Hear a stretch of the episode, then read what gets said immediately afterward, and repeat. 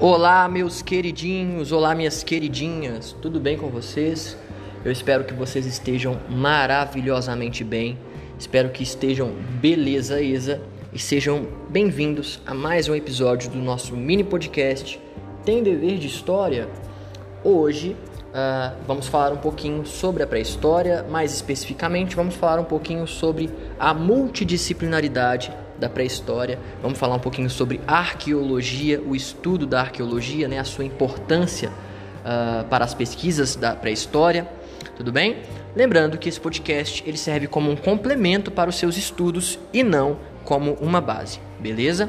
Então coloque o fone de ouvido, aumente o volume, sinta-se confortável aí em sua cadeira, no sofá, onde é que você esteja e vamos comigo.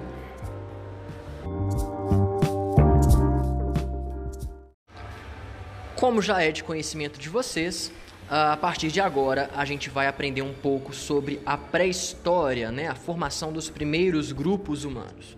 Tudo bem? Uh, o surgimento dos primeiros hominídeos, né? as primeiras espécies humanas, uh, lá na sua origem com Australopithecus, Posteriormente nós temos o Homo habilis, depois o Homo erectus.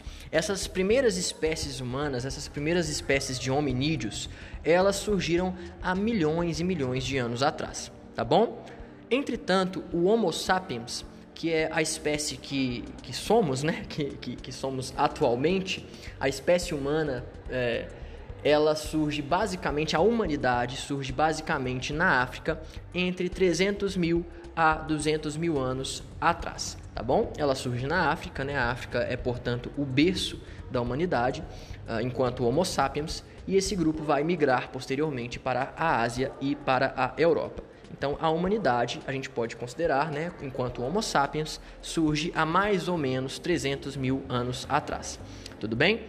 Uh, e como é que a gente tem conhecimento a respeito dessas coisas? Né? O historiador sozinho, ele não dá conta da pré-história. Tá?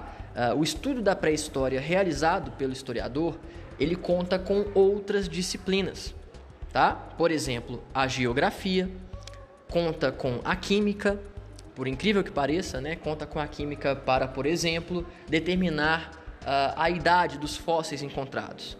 E esses fósseis são encontrados ou estudados tanto pelos arqueólogos quanto pelos paleontólogos, tá bom?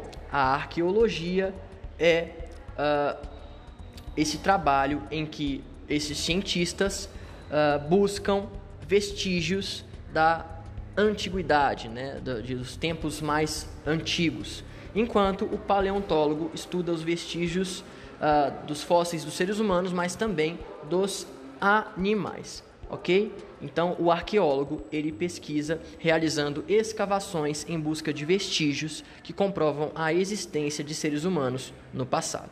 Então, o historiador ele não trabalha sozinho. Ele conta com a ajuda do arqueólogo, do paleontólogo, dos geógrafos, dos químicos, etc. Tá bem?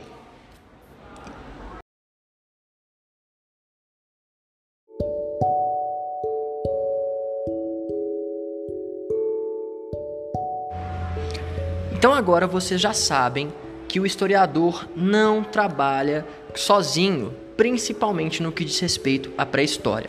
Ele vai contar com a ajuda, principalmente, dos arqueólogos. Vocês já sabem que os arqueólogos, portanto, realizam as escavações em busca de vestígios que comprovam a existência humana no passado. Mas como exatamente esses arqueólogos trabalham? Tá? Uh, o historiador, vocês já sabem, trabalha com a fonte histórica.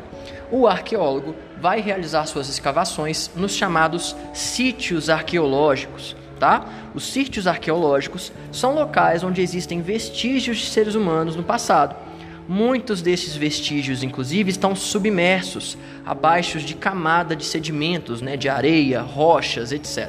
Por isso, é necessário fazer as escavações para encontrá-los. Tudo bem?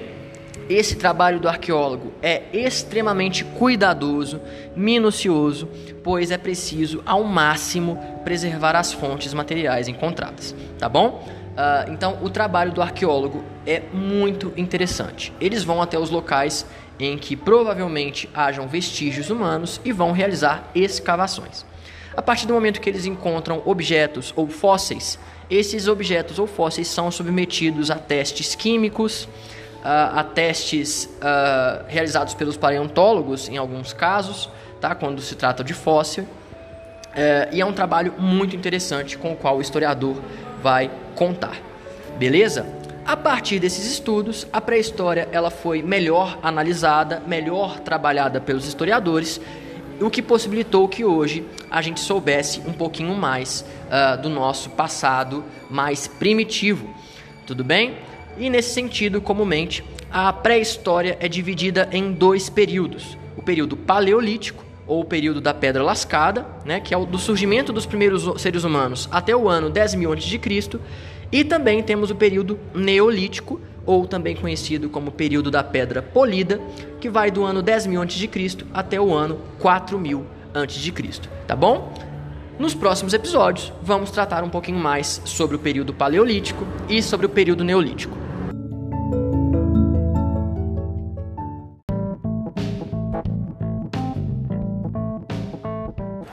Então é isso, pessoal. Espero que vocês tenham gostado deste episódio.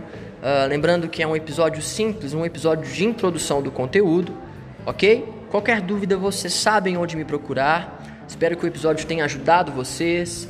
Uh, bons estudos, bom trabalho e a gente se vê no próximo episódio. Beleza? Valeu, falou!